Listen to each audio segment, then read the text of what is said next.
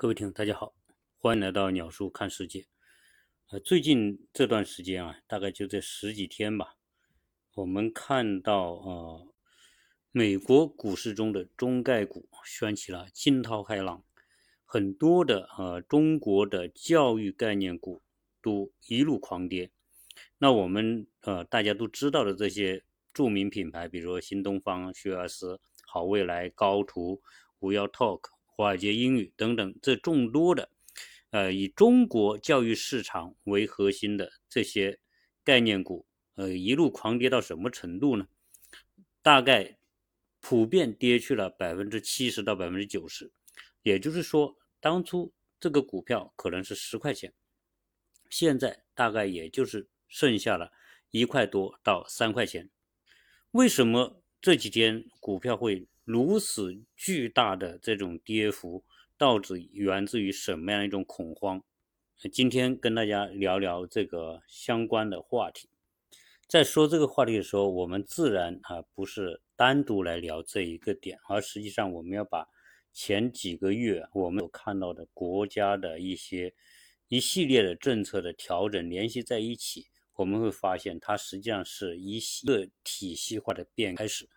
这个体系化变革，我们可以把几件大事联系在一起。第一就是开放三胎政策，第二呢就是双减政策的出台，第三就是昨天我们看到的，呃，官方对对电子游戏开始释放出要严厉打压的这样一种态度。这几个政策动向的大幅度和大力度的这种转变，啊，都出自于出自于一个背景，就是我们所看到的，二零二零年中国的人口出生率断崖式的下跌。这个断崖式的下跌引发了人们对于人口危机的一个剧烈的担忧，而这个人口危机不是。我们三十年前、四十年前所认为的，就是人口太多的那样一个危机，而是由于人口未来将大幅下降所带来的危机。那这种形式才是国家要去调整相关政策的一个巨大的动力。那说到底呢，实际上就是一个以国家为单位的人口保卫战的。一个开始，呃，我们我个人也可以认为它是一个未来的人口战争。我这个如同于我们平时说的啊，比如说国与国之间的科技战，国与国之间的军事战，或者国与国之间的经济战、贸易战等等。总之是以国家为单位展开的这样一种竞争。而我个人认为，人口保卫战。是接下来国与国之间竞争的一个重要的领域，因为人口牵涉未来国家的竞。对于这点啊，我在过去的节目里面呃谈到过很多期。当然，有很多听友并不认可我对人口的看法，认为说人口多有什么好呢？因为毕竟我们这样一个人口大国，资源相对很少，那你还要那么多人，人少一点不是更好吗？这一点，如果站在我们每个人个人的角度来看，似乎是很有道理的。嗯，当然嘛，你资源总是有限的，人一个有限的范围之内，人口越少，人均资源越多。从这个角度的理解，似乎好像很有道理。但是，如果你要站在国家的角度，如果以国家作为一个单位来考虑的话，人口出生率的大幅下降，将导致。这个社会快速的进入超级老龄化。如果一个国家进入超级超老龄化的这样一种状态，那将意味着未来这个社会的结构性的崩塌。什么叫结构性的崩塌？就是说，今天我们的整个社会结构、资源配置，所有所形成的这样一个社会运行的机制体系，是建立在现在这样一个人口结构。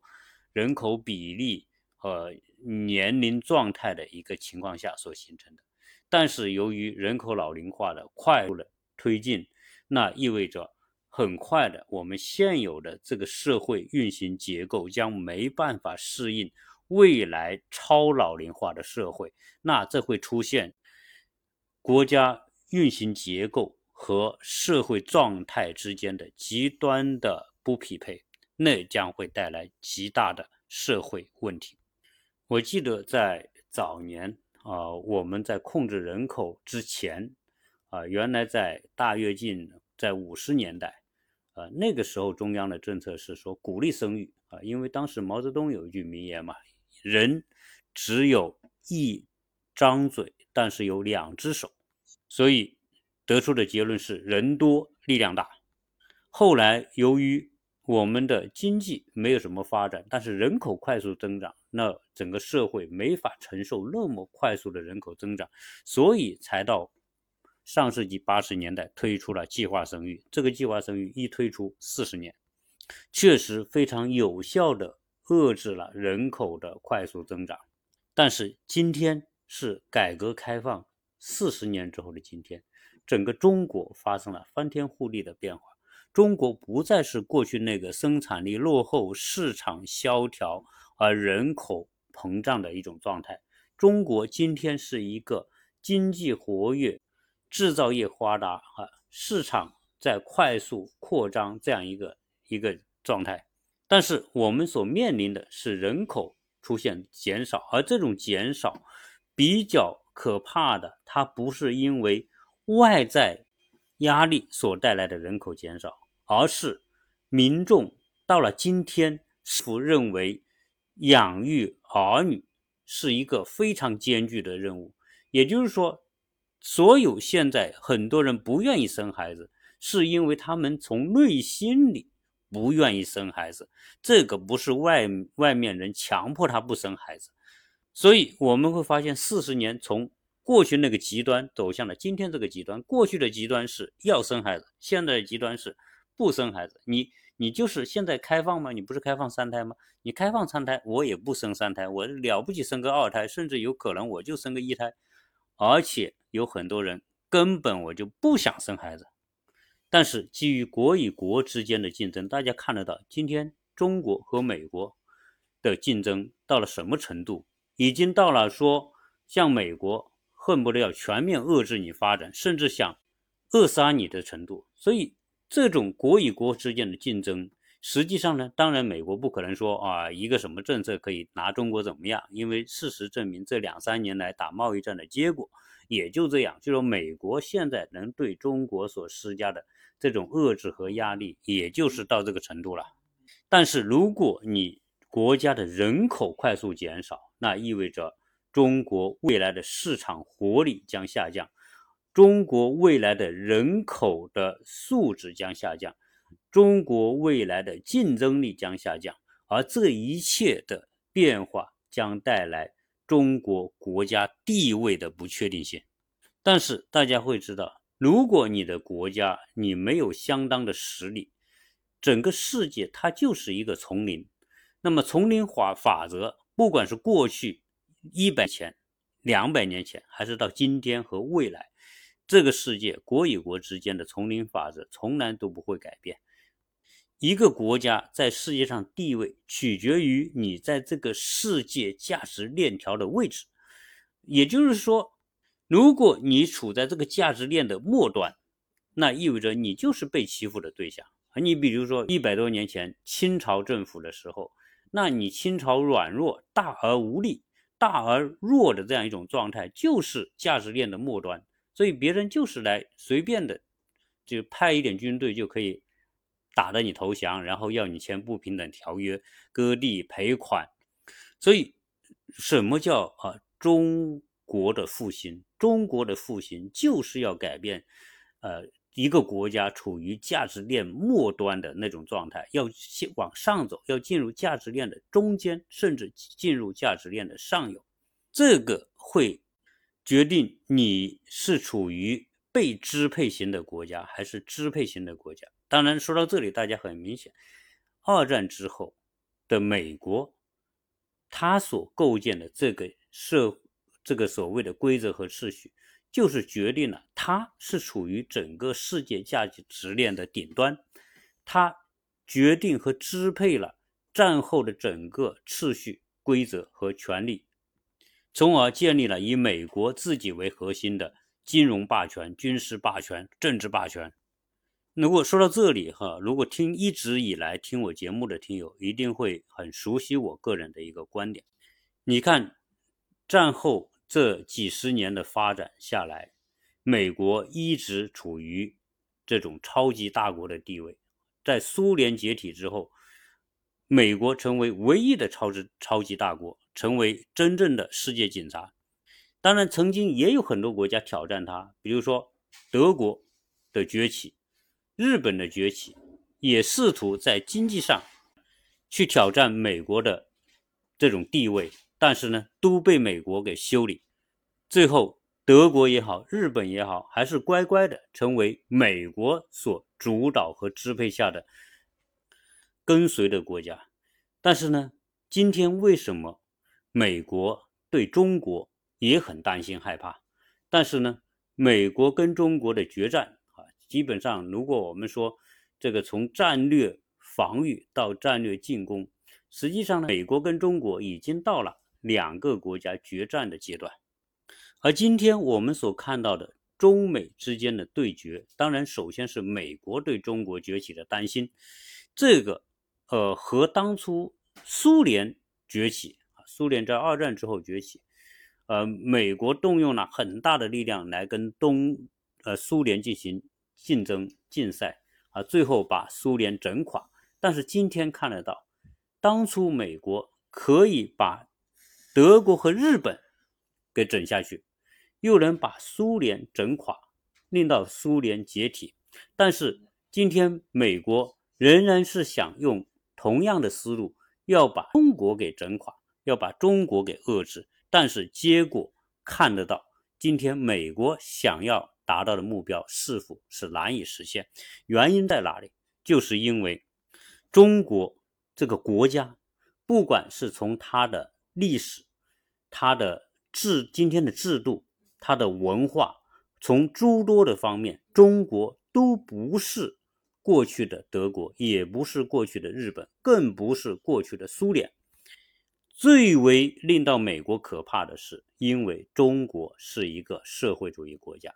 中国的政治制度和美国完全不一样，它不是属于所谓西方那个价值体系国家，因此，它对中国没有真正的控制力。美国对日本是有绝对的掌控力，美国对德国也有很大的影响力，但是呢，它对中国绝对没有对德国和日本那样的掌控能力。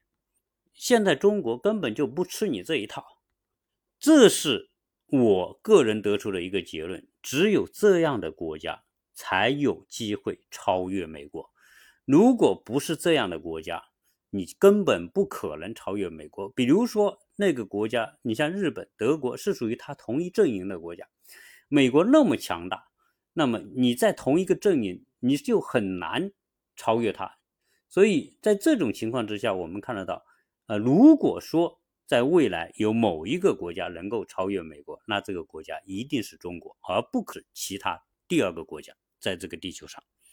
所以现在各国，我个人提出了一个观念就是，大家会掀起一个人口战。这个人口战就是要保持人口的相对年轻，人口战会决定我们未来在。国际价值链的位置，我们要崛起，要复兴，我们就意味着要走到这个价值链的顶端去，而这个价值链的顶端就取决于你这个国家的年龄的结构和年轻的状态。如果你是一个垂垂老矣的国家，你怎么可能走到价值链的顶端？所以从这个角度，我们可以看得到人口问题。是牵涉到未来中国竞争力的一个国家战略，这个国家战略的重要性一点都不亚于我们在军事上的实力、科技上的实力的重要性。所以，如果意识到这个，那回头再来看我们前段时间所看到的关于三胎政策的开放，我们所看到的双减政策的出台，以及很快将出台的。针对于网络游戏的政策的出现。现在开放了三胎政策，但是似乎社会上的民众，特别是年轻人，并不响应，也并不踊踊跃。当然，原因大家都知道，就是因为现在养育一个孩子的成本和压力之高，以及现在呃诸多的这种社会内卷的因素，那大家会觉得养一个孩子可不是说养一个小宠物那么简单，因为他要养的是什么？养的是未来要参与社会竞争的人。你说我们在美国，我们看到家家养宠物。大家好像似乎都很有爱心，但是他养那些小宠物，比如说养个狗啊，养只猫啊等等，这些猫和狗，它纯粹就是个娱乐啊，给给自己带来点愉悦，呃，因为这些猫和狗本身上本身它不需要参与竞争的啊，比如说啊要拿这个拿这个养的猫和狗，对吧？来来为自己赚钱什么没有？因为大家就是大家就是快乐。所以不会拿谁的猫跟谁的猫比，谁的狗跟谁的狗比啊？那个说实在，养那个宠物纯粹就是个消遣。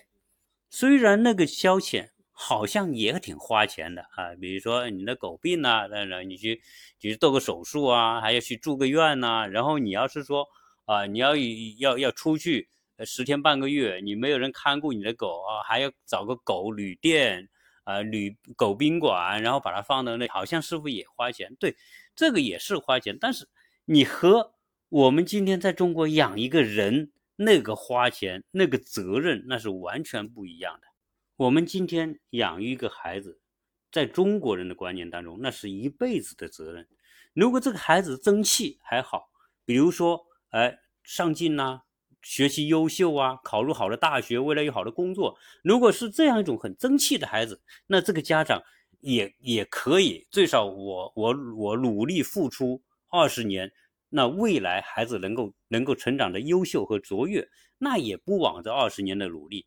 但是问题是，有很多孩子并不懂得珍惜，并不理解父母，他认为说你这么做是应该的，对吧？你给我准备这一切都是应该的，你让我送我送好的学校是应该的，你送我到国外去读书也是应该的，反正我我要什么，你家长就给我提供什么。但是呢，很多孩子，父母给他创造了这样条件，有可能他还并不懂得珍惜，然后仍然不上进，然后也不懂得自己要去争取、要努力、要去要去参与竞争当中取得取得优势。如果是这种情况，那你现在父母多冤呐，对吧？你你前面花了二十年养育，把你养大成人，你后面还不争气，还没有能力、没有本事，然后最后你可能还得啃老。那你想想，我干嘛要养个这个孩子啊，对吧？你想现在的年轻人，现在的很多年轻人就是自己，他本身都在啃老。你想想，你要他再生多几个孩子，未来他想，我都在啃我的父母，未来我再生两三个孩子，这三两三个再不自己的父母，几个老人一起给啃了，那我干嘛要呢？干脆我不生吧。所以国家也看到这种状况啊，现实就是这样。那国家又要鼓励大家生育孩子，那你怎怎么办？你只能去改变这种环境，让大家相对来说不要处于那么内卷的状态，让大家觉得养育一个孩子不是那么大的风险。如果至于那么高的风险，很多人就规避风险，就规避生育。因此，从这个呃意义上来说，教育改革就变得势在必行。那现在教育改革最立竿见影的就是马上先推出一系列的治标的政策。那这个治标的政策就是我们说的双减的规定，而这个全称叫减轻义务教育阶段作业负担和校外培训负担的规定啊。这个政策几乎是一刀切的政策。有时候我觉得很有意思的就是这个政策啊，和我们，比如说过往的这个和我们治安处罚里面说啊，打击这种卖淫嫖娼是一个道理啊。现在这些课外培训的这些机构就是卖课程嘛，呃，你只要有人要，对吧？只要有这些家长愿意把小孩送进去，那他是卖课程的。你现在呢？你当然你不能说下一个政策说。要求这些家长都不让小孩去上这个课，你没办法，你只能是管着那一头，就是说你卖课的这些人，我把你管住，所以才会说啊，政策一出台之后，大家这些公司一看风头不对了，很多这些门店，你看各个的小区，原来我们那些居住的那些小区下面，都是一片一片的教育机构啊，有些是学科类的培训机构。有些是非学科类的培训机构，但目前来说，最重要的是打击学科类的培训机构。你什么补一个什么语文、数学、物理、化学、生物等等这些，就坚决的不允许，这叫一刀切。呃，广东在这方面好像做的特别的彻底啊。现在就是广东，如果你要搞课外培训，特别是学科类的破课外培训，就直接把你等同于搞这种涉黑。以对待涉黑的方式来打击课外培训，说实在就是禁止课外培训嘛，也禁止那些家教和私教。呃，最近还看到有一些呃老师还偷偷摸摸的去培训，结果呢被派出派出所给抓了。而且现在的这个课外培训呢，还不是我们过去时代的课外培训，说请个家教啊什么的，现在都是成体系化、系统化的。我们看到的这些品牌的连锁的培训机构，这才是推波助澜。就是说，这些机构他们真正的啊精通所有这些家长内心的思想，知道这些家长担心什么、忧虑什么、需要什么。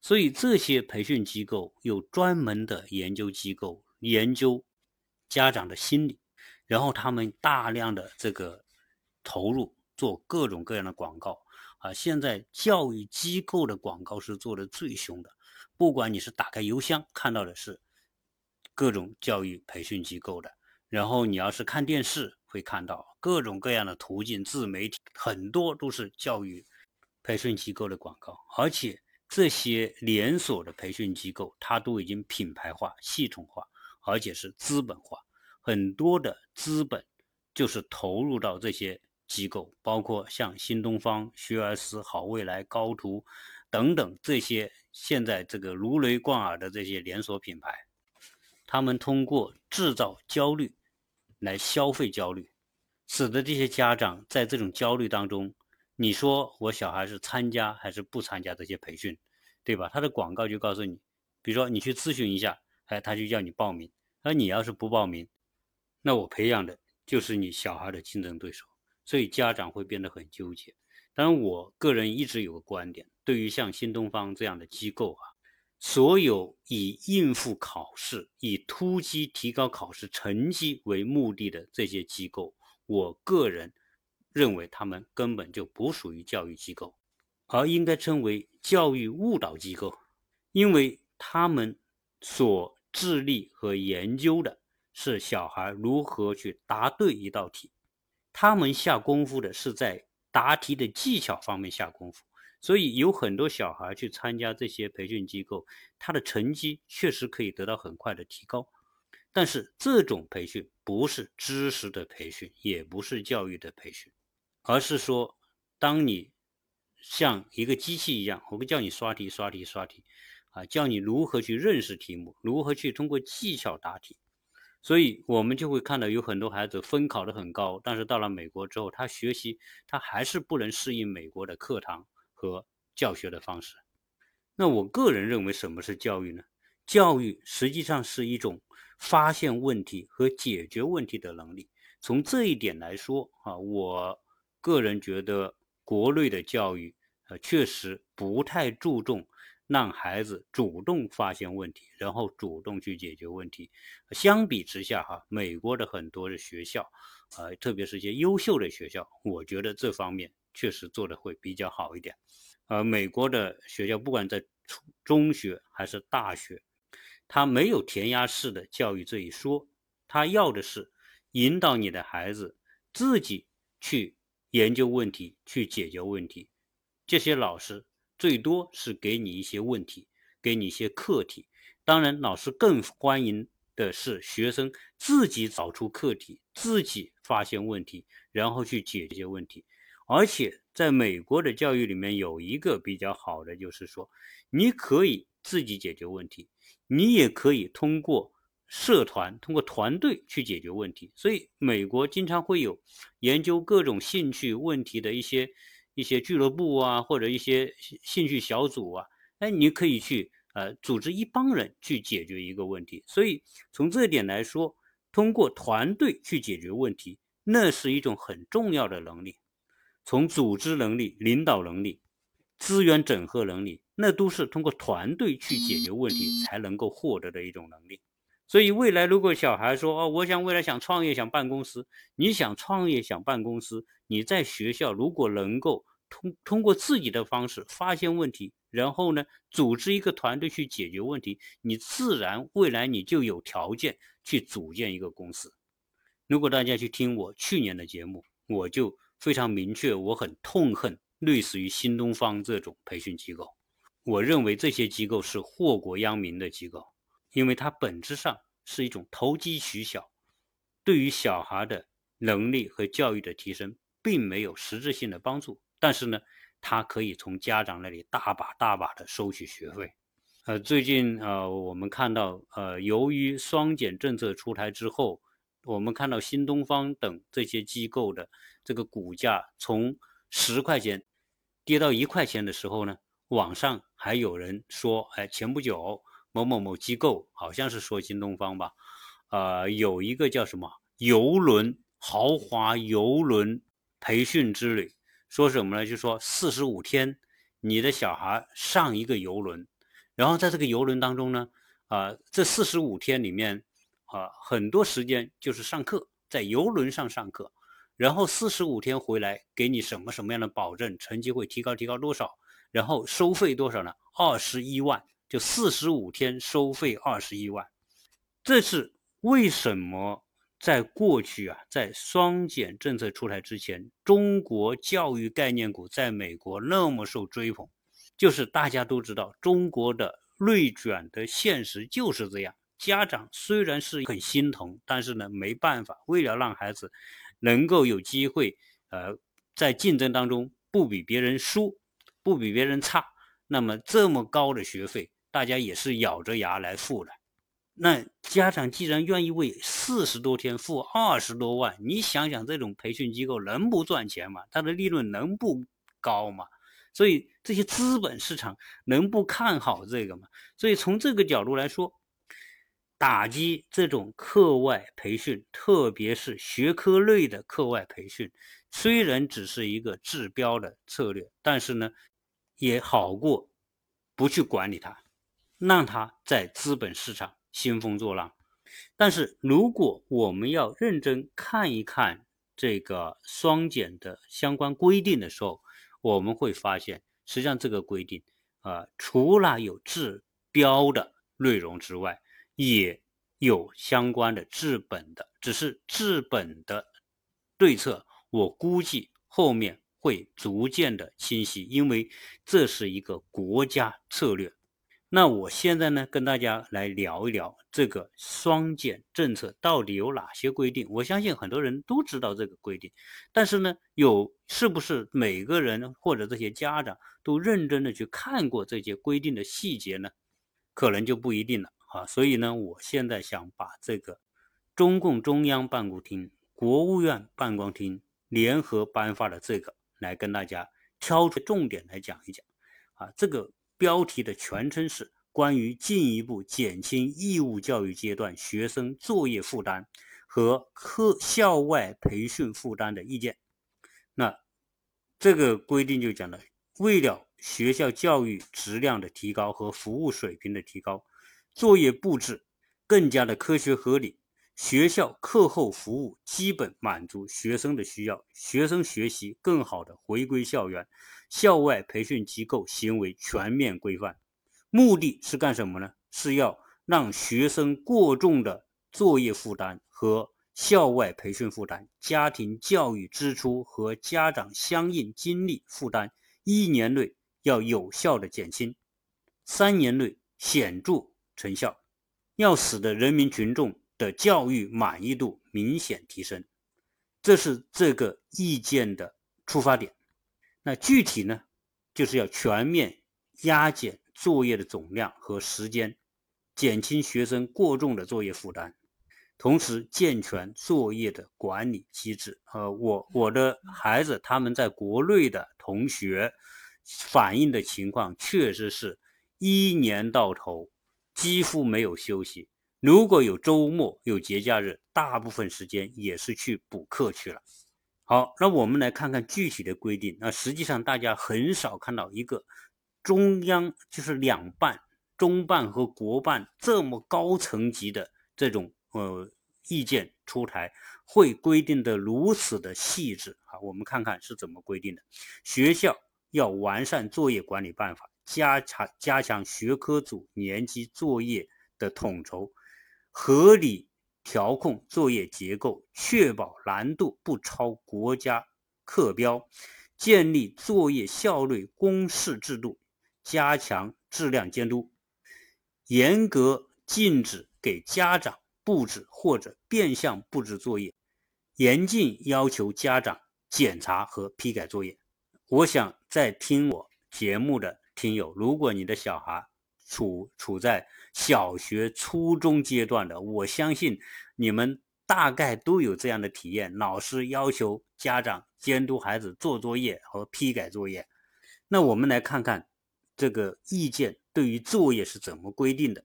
学校要确保小学一二年级不布置家庭书面作业，可在校内适当安排巩固练习。小学三至六年级书面作业平均完成的时间不要超过六十分钟，也就是说，这个三到六年级的孩子放学回家最多做一个小时的作业。初中的书面作业平均完成时间不超过九十分钟，也就是一个半小时。当然，过去哈，我们看到小孩经常有家长哈，在我的听友群里面也讲到，他们的小孩基本上要熬到十一点钟才有机会去睡觉，因为作业实在太多了，不完成作业又会挨批评，家长也不也怕老师，对吧？给提意见，所以呢，只能是让小孩。把作业做做到十一点钟，甚至更晚的时间。那这个意见里面讲到，提高作业设计的质量，要发挥作业诊断巩固、学情分析的功能，将作业纳入到教研体系，系统设计符合年龄特点和学习规律，体现素质教育导向的基础性作业。鼓励布置分层、弹性和个性化作业，坚决克服机械无效作业，杜绝重复性的惩罚性的作业。这一点哈，就是说有很多的学校或者老师，就是说你小孩你做的不行吗？对不对？我就罚你，罚你做多少作业，罚你抄多少作文，抄多少课文。以后这种就不允许了。同时，这个意见还提出了。如何加强作业完成的指导？教师要指导小学生在校内基本完成书面作业，而初中生要在校内完成大部分书面作业。那教师要认真批改作业，及时做好反馈，加强作业的面批讲解，认真分析学情，做好答疑辅导，不得要求学生自批自改作业。那现在是限制课外作业之后呢？那肯定小孩就会有大量的时间出来，那这时间出来之后怎么办呢？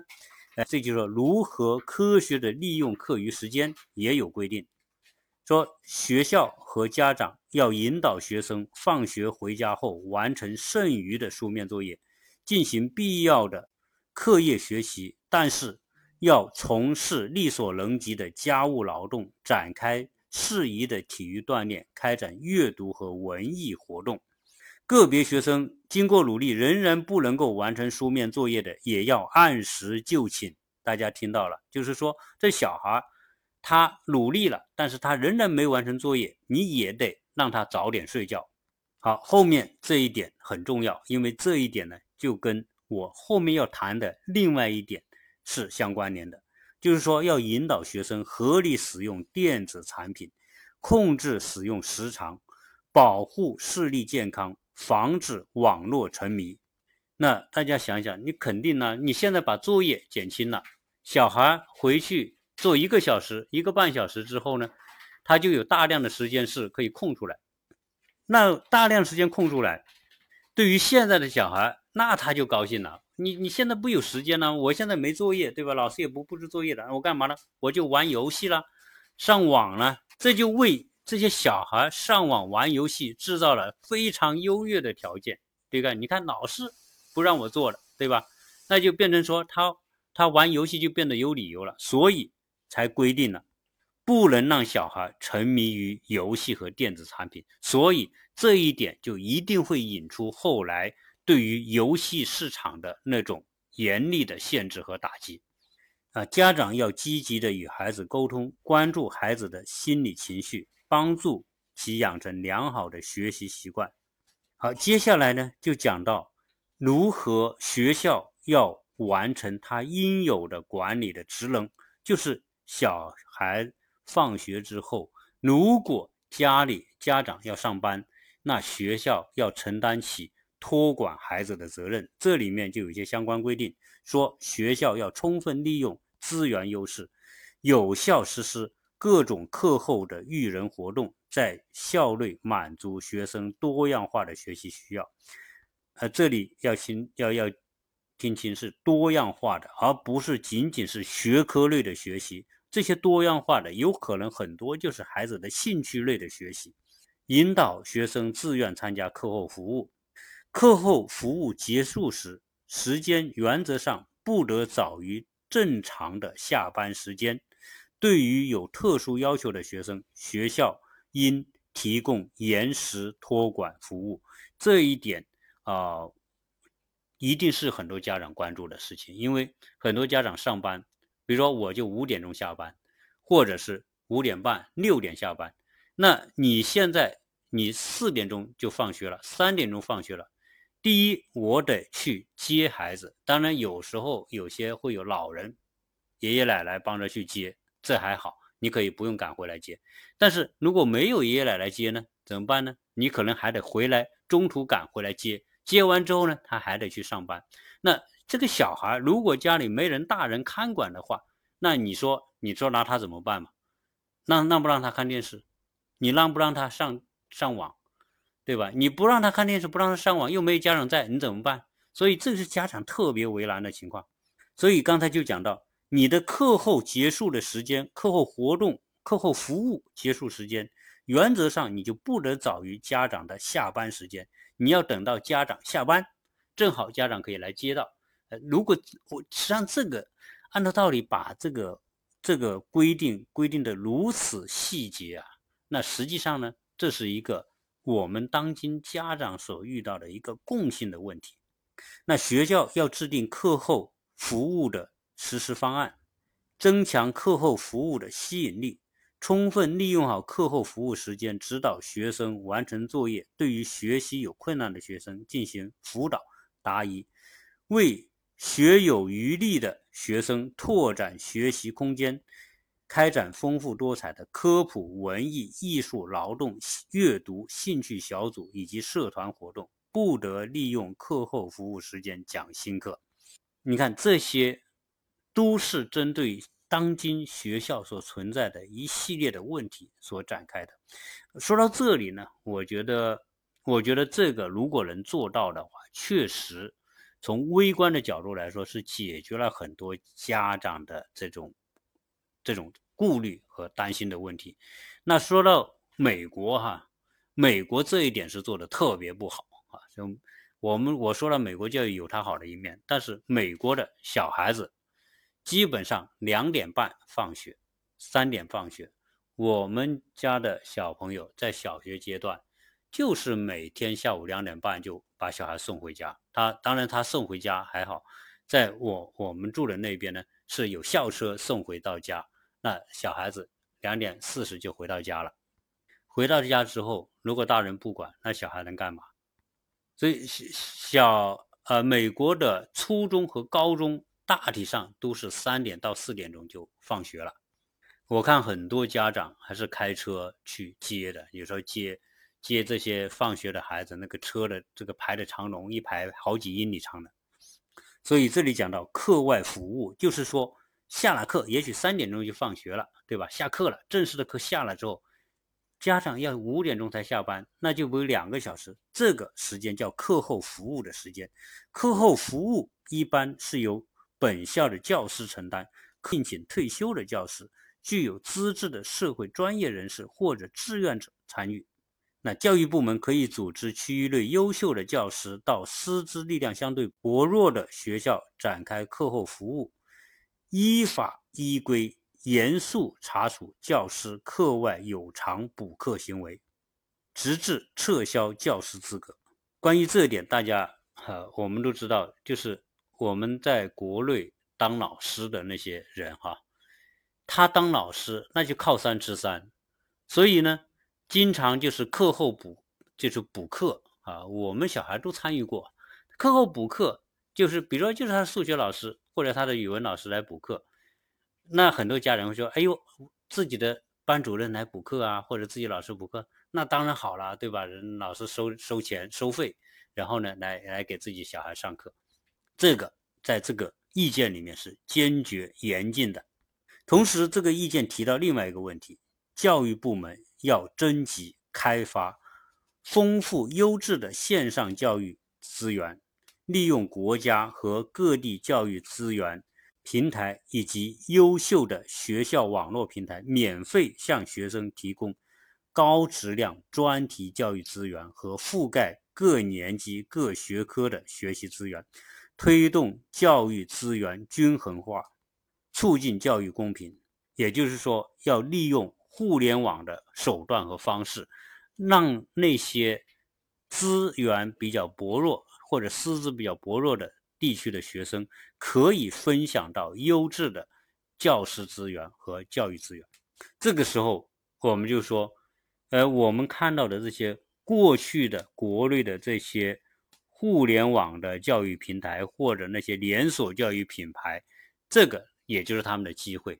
当然，他们必须是以公益的方式来做，而不能以资本嗯逐利的方式。好，接下来是重点了，就是全面规范校外的培训行为啊。这里面讲到了一些严格的一些措施，坚决从严审批机构。也就是说，以前你可能办个教育培训机构很容易，对吧？可可能规定会比较简单。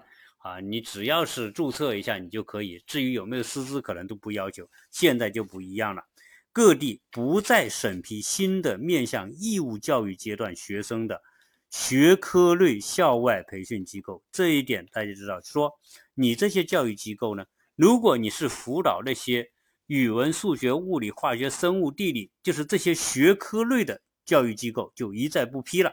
你也不要想了，现有学科类的培训机构。统一登记为非营利性机构，所以为什么这些什么什么东方啊、什么学而思啊、高途啊、好未来等等这些公司的股价一夜之间跌得像垃圾一样呢？就是因为你必须重新登记，而且必须成非盈利机构。你过去可是高利高盈利机构，你想赚多少钱？随便一节课。几百块钱、一千块钱，那个利润已经到天上去了，对吧？现在只能让你做非盈利机构，非盈利机构干嘛？你就不能够拿来赚钱了，你最多收点成本，你还干吗？所以你这些机构，呃，很多人说这些机构可能股价还会起来起来，在这种政策面，这叫国策。这个这个国策，当然现在是以意见的形式出现，最终它会形成一个严格的管理体系。就是类类似于说以前说啊，计划生育，对吧？那叫国策。那今天的这些对教育体系的这种政策出台，是牵涉到人口战略，所以它也将成为一个国策。嗯，那你觉得它有没有可能放松？所以当初以那些高盈利模式进入资本市场的，类似于新东方这种，在中国这个教育市场。估计就不会有什么机会了，可能反弹还有一点，你想重新回到高位的可能性几乎没有。对于原备案的线上学科类培训机构，改为审批制，各省要对已备案线上学科类培训机构全面排查，并按标准重新办理审批手续。就也就是说，你过去已经拿到了执照了。对不起，重新审批过去的作废。未通过审批的，取消原有备案登记和互联网信息服务业经营许许可证。刚才讲的是学科类的相关规定，呃，后面又对非学科类做了相关规定。对于非学科类的培训机构，各地要区分体育、文化艺术、科技等类别，明确相应的主管部门，分类制定标准，严格审批，依法依规严肃查处不具备相应资质条件、未经审批开展培训的。校外培训机构，好，那这个后面是关键当中的关键，如何斩断资本侵入到培训领域啊？学科类培训机构一律不得上市融资，严禁资本化运作，上市公司不得通过股票市场融资投资学科类培训机构，不得通过发行股份。或者是支付现金的方式购买学科类培训机构的资产，外资不得通过兼并、收购、受托经营、加盟连锁，利用可变利益实体的方式控制和参股学科类培训机构。那这一点来说，什么是学科类？英语，所有英语的培训，英语肯定是学科嘛。你是一个，不管是文科理科，你都要学的一个学科，所以所有的以英语为为目培训目的的这些机构就死翘翘了。那同时呢，建立培训内容备案监督制度，制定出台校外培训机构培训材料的管理办法，严禁超标超前培训，严禁非学科类培训机构从事学科类的培训。也就是说，你打着你是培训培训艺术或者体育的幌子，同时你就给他补语文、数学、物理、化学，这是严禁的。严禁提供境外教育课程。此外，还规定校外培训机构不得占用国家法定节假日、休息日以及寒暑假期组织学科类的培训。培训机构也不得。高薪去挖抢学校的老师，从事学科类培训的人员必须具备相应的教师资格。下面这个规定呢，是对于虚假的广告的一个制约，严格控制资本过度涌入培训机构，培训机构融资以及收费应主要用于培训业务的管理，坚决制止为推销业务以虚构价格。虚假的折扣、虚假宣传等方式进行不正当竞争，依法依规的坚决查处行业垄断行为。而线上的培训要注意保护学生视力，每堂课不超过三十分钟，课程之间不少于十分钟的休息，培训结束的时间不得超过晚上的九点。同时要积极探索利用人工智能技术，合理控制学生在线连续培训的时间。当然，最后还讲到严格禁止境外的外籍人员展开培训活动。当然，这个还比较宽泛，我估计以后还有更细的一些细节。而对于考试也有规定，就是这个考什么、怎么考、出什么题目，这里面是讲到学校不得随意增减课时。提高难度，加快进度，降低考试压力，改进考试方法，不得有提前结课备考、违规统考、考题超标、考试排名等行为。考试成绩呈现实行等级制，坚决克服为分数的倾向。当然，这个规定还有很多其他的一些内容，我呢就不在这里做细节。总之呢。这个规定要求各地政府认真落实义务教育质量评价指南，将双减工作的成效纳入到县域和学校义务教育质量评价体系。学生参加课后服务、课外培训以及培训费用支出减少等情况作为重要的评价内容。所以这种政策出台将会极大的改变现有的教育的状况，啊，可以重新去认识国家对待教育的态度。实际上，过去的这种过分的同质化竞争和内卷的状况，对我们国家是有巨大的伤害的。由于教育的内卷，使得教育现在的状况是脱离了教育的本质。小孩在他最重要的成长年龄阶段被压缩在极其狭窄的这些做题空间当中，是不利于小孩心智的成长和他人格的完善。甚至这种极端的刷题和极端的呃时间的投入，小孩没有一点自己的空间，对小孩的成长是一种摧残。同时，这种啊教育内卷。对全社会来说是巨大的浪费。这种浪费，一方面是家长在教育投入当中的巨大浪费，因为这种啊学科类的课外培训，很大程度上无助于小孩的一种能力的提高和视野的开拓，妨碍了小孩这个年龄阶段的身心健康的成长。所以，这个双减政策出台，我相信很多的家长是举双手赞成的。好，那下一个话题又来了。现在呢，你是禁止课外这种补课，学科类的不让搞了。那小孩呢，呃，作业也减轻了，放学把作业做一做，回到家一个小时、一个半小时，那他就有大把的时间。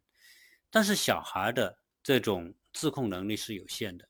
现在这么多时间空出来之后呢，这就为他们玩游戏创造了条件。所以最近我们看到呢，经济参考啊，最近出了一个信号，就是国家将要打压这些电游行业。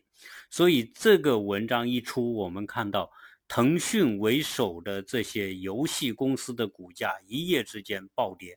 当然，至于说啊。会用什么样的方式？会不会用禁止的方式，还是用规范的方式？我们不知道。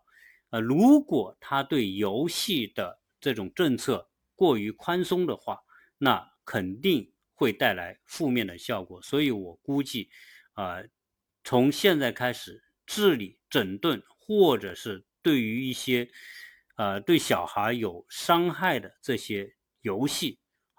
会采取相当严厉的措施，因为那篇文章说这些电子游戏实际上是孩子们的一种精神鸦片。如果用精神鸦片来比喻电子游戏的话，那意味着鸦片是需要禁止的，因为鸦片是毒品。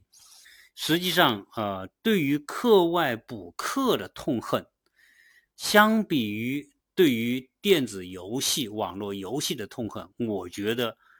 这几乎百分之九十九的家长对于网络游戏是极其痛恨。虽然可能很多家长也玩游戏，但是确实我们都感受到这种网络游戏对孩子的伤害。因为小孩的控制力是有限的，你拿他没法抵御的这种东西来诱惑孩子。而且很多小孩玩的上瘾之后，偷家里的钱去充值，有时候一充值几万、几十万的充值。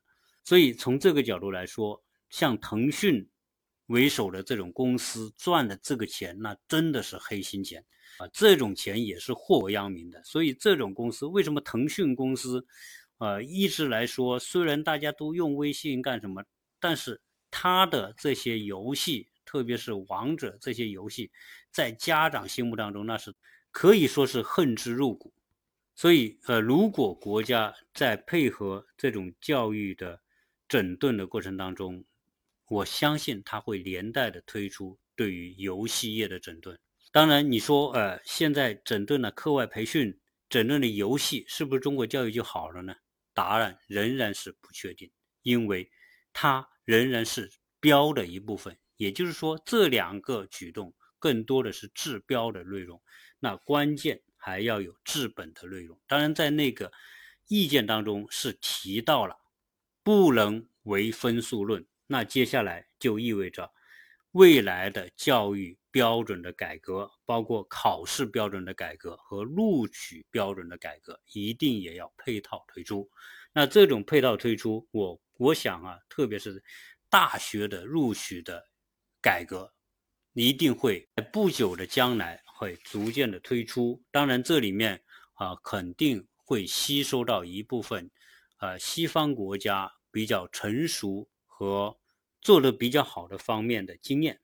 比如说，呃，未来的高考，我估计你要取消高考也不可能。但是呢，高考的比占比，就是说，在小孩入学过程当中，现在高考的占比基本上可以占到百分之九十以上的这个权重。只要你考好了，你就有可能进好学校。那么接下来，既然你不能唯分数论，那你就必须增加更多的考核标准。那这样一来呢，我估计会比较像美国那种方式，未来的这种考大学将改成为申请大学，也就是说，你还是要高考，高考你获得一个成绩，就像美国美国的高考 SAT，你会获得一个 SAT 的成绩，但是你申请学校不光是 SAT 就够了，SAT 只是它的考察的一个指标。今天你在美国申请美国大学，你你考的 SAT 是提交的文件之一，你的成绩证明。同时，你还要提交 GPA，所谓平时的成绩，平时在学习过程当中所累积的成绩，包括你完成作业的成绩、你测验的成绩、考试的成绩，那个成绩更重要。当然，另外就是再加上老师的推荐。然后加上你的课外活动的一些成果，啊，等于说你体现一个孩子的能力，要体现你的学习能力，要体现你自我管理的能力。GPA 从很大程度上就是体现一个孩子自我管理的能力。你是不是可以及时的完成作业，及时的参加考试，而不是丢三落四，而不是说临时抱佛脚。因为你你只要缺一个作业，他就扣你相应的分数。你缺的作业多，那你自然你的成绩就平时 GPA 就不好。平时 GPA 不好是非常影响你在美国申请大学的。美国好一点的学校 GPA 你最少要三点八以上。如果是再进入到，比如说前多少名的啊，那你可能就得你可能就得四点零以上啊。那大家说一个。科目的成绩就四点零，那你是不是要考四点零？是不是都要都要得得 A 和满分呢？实际上不是，因为美国的这个 GPA 是除了你的常规的课程之外，你还可以选所谓的那些 AP 课，就是大学预科的课程。AP 课它是五点零，有些厉害的孩子他可以选很多 AP 课。那你想想，他选了 A 很多 AP 课都得五点零。他平时的这些课程四点零，那加在一起，那不就变成他的成绩可以达到四点四、四点五嘛？所以你像你要考一流的大学，你的你的成绩 GPA 低于四点零，你都不用去考，你最少要四点三、四点四以上，你才可能去考那些一流的大学。那这个就平时靠你有一个良好的学习习惯，所以我觉得这个考核是比较科学的。当然，对于我们来说，啊，这是一个结构化的改革啊，变革。因为我们过去四十年的高考已经形成了这样一个一个结构、一个链条、一个利益链条，一环扣一环，它已经是一个非常严密的整体。你现在要做的就是打破这个整体，你要重新去架构这个一个新的一个一个结构关系啊，包括你你从。